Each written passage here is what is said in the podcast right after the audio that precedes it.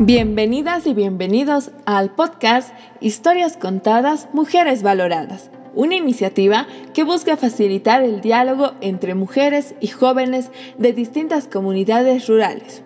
A continuación, escucharemos audios extractados de las entrevistas donde se evidencian aspiraciones, roles, logros y saberes que las mujeres adultas transmiten a sus pares jóvenes.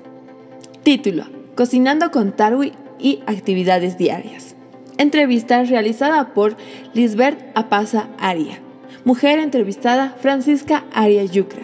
Municipio de Acacio.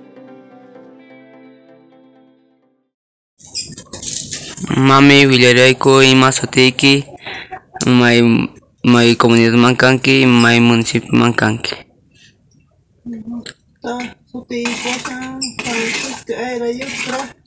Edad 45 años, comunidad Acurachi, municipio Acacio. Kuna mami ga imato ay kurisanki. Eh, Bonyol tutan kay apsi tutan. Imay natatak prepararinki apsitan buñolotan. Kay motes kotas katamatan kay triba kumantang bonyol ya torgoni mezclaitao. Yanantat kay apya kumantang kay mote kamantang mote kapkalamantang kay apstang mezclaes kulawalyanit apiroisen. Imahtinta kay taruita churarinki mikunasman.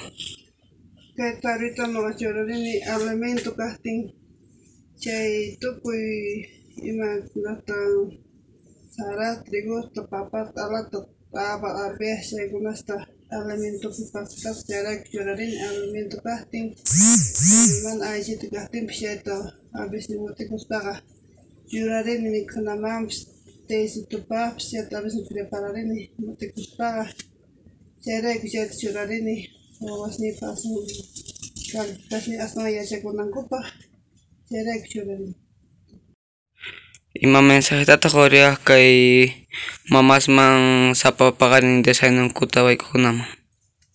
Nuqaqa kay warmi masmanqa naymi astawan waykukunankuta preparakunankuta kay tabisitumanta aswan alimento kasan chaymanta astawan munayman nuqaqa taystankupis sapariya waykurikunankuta munayman